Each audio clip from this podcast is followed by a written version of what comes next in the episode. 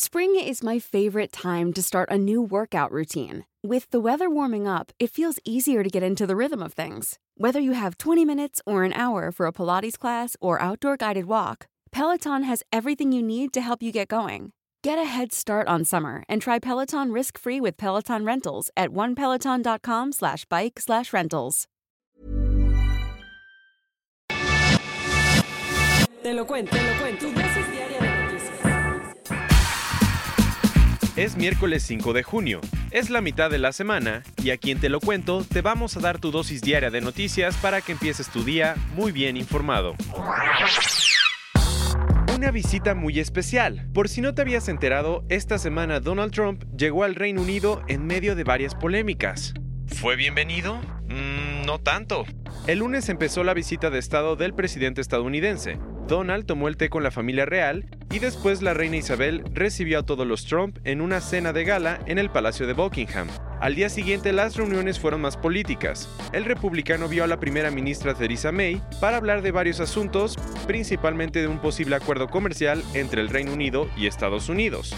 En una conferencia de prensa, Trump dijo que las compañías estadounidenses deben tener acceso a todos los mercados de los británicos, hasta el Sistema Nacional de Salud, si es que el Reino Unido quiere negociar un tratado comercial con Estados Unidos. El problema es que a algunos parlamentarios británicos les preocupa que las empresas estadounidenses den malos servicios de salud y que vendan alimentos de baja calidad y bajos estándares ambientales. De hecho, Jeremy Corbyn, el líder del Partido Laborista, dijo que se va a oponer a la entrada de corporaciones estadounidenses y hasta se negó a reunirse con Donald. Y en las calles tampoco hubo tanta alegría. El globo de 6 metros de altura de un Trump bebé que voló ayer junto a Westminster recordó mucho a lo que se vivió en 2018, cuando el presidente visitó el Reino Unido por primera vez desde que asumió el cargo. La diferencia es que ayer, además del globo, hubo personas defendiendo el aborto, la existencia del cambio climático y a la duquesa de Sussex, Meghan Markle. ¿Y qué es lo que viene ahora? Para terminar su visita de tres días, hoy Trump va a ir a una ceremonia para celebrar el 75 aniversario del desembarco aliado en Europa durante la Segunda Guerra Mundial.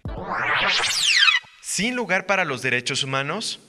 Este martes Andrés Manuel López Obrador decidió que no va a presentarse a la entrega del informe anual de la Comisión Nacional de Derechos Humanos, la CNDH. Por primera vez en 29 años, un presidente de México canceló su asistencia a la entrega de este importante reporte que habla del estado de los derechos humanos en nuestro país. Luis Raúl González Pérez, el presidente de la CNDH, no está nada contento y ayer dijo que la conferencia es el único espacio en el que la comisión puede invitar al Ejecutivo a reflexionar sobre los retos y situaciones que se viven en México y que necesitan atención especial cada año. Aunque González explicó que es muy importante que se entregue este informe directamente al presidente, para que así haya un mayor compromiso con los problemas actuales, Andrés Manuel anunció que ahora lo va a recibir la Secretaría de Gobernación. ¿Y de qué habla este reporte de 2019? De los recortes que el gobierno hizo en los sistemas de salud, de las fallas en el trato a los migrantes y de la Guardia Nacional. Ya sabes, de las cosas que casi ni importan. Un crimen en nombre de Dios. Ayer detuvieron en California, Estados Unidos, al líder de la mayor iglesia evangélica de México. Por si no lo habías oído, La Luz del Mundo es una congregación evangélica mexicana que se ha expandido por todo el mundo hasta llegar a tener más de un millón de seguidores. Para que te des una idea de lo importante que es, el 15 de mayo la congregación organizó un gran evento en el Palacio de Bellas Artes para celebrar el cumpleaños número 50 de su máximo líder, Nazón Joaquín García, que sus discípulos consideraron un enviado de Dios.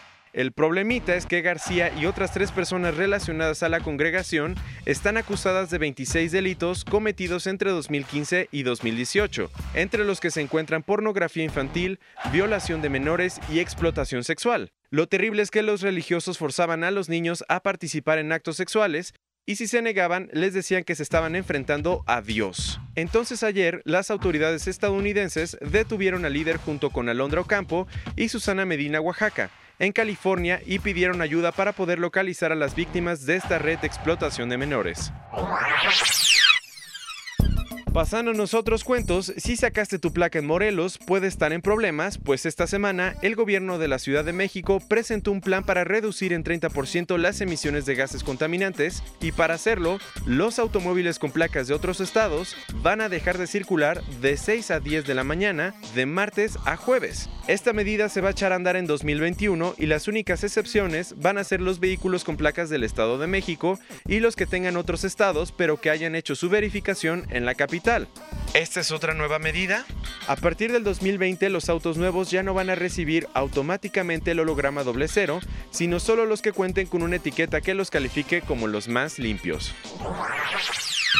Y por si no te enteraste, un tribunal federal ordenó que se suspenda la construcción del Aeropuerto Internacional de Santa Lucía. Resulta que varios ciudadanos, despachos de abogados y asociaciones como Mexicanos contra la Corrupción y la Impunidad se ampararon y el tribunal decidió poner las cosas en pausa hasta que el gobierno compruebe que tiene los permisos de impacto ambiental necesarios y que se revise la legalidad de la cancelación del nuevo Aeropuerto Internacional de México en Texcoco. La respuesta de AMLO fue que va a respetar lo que el Poder Judicial decida y que en julio va a tener completo el estudio de impacto ambiental del nuevo aeropuerto. Cerrando con las noticias de este miércoles, la aerolínea Qantas está tratando de lanzar una red de vuelos súper largos para conectar la costa este de Australia con América y Sudáfrica. Un trayecto de 20 horas sin escalas. Si todo sale bien, los primeros vuelos van a comenzar en 2023 y en ellos los viajeros van a tener un espacio especial para estirar las piernas y tomar agua. Lo que falta es que Qantas tiene que encontrar un avión que se adapte a su presupuesto, ya sea un Boeing o un Airbus, y pilotos que acepten las largas horas de trabajo. Muy fácil. Esta fue tu dosis diaria de noticias con Te lo cuento. Yo soy Diego Estebanes, no olvides darle clic y escucharnos mañana.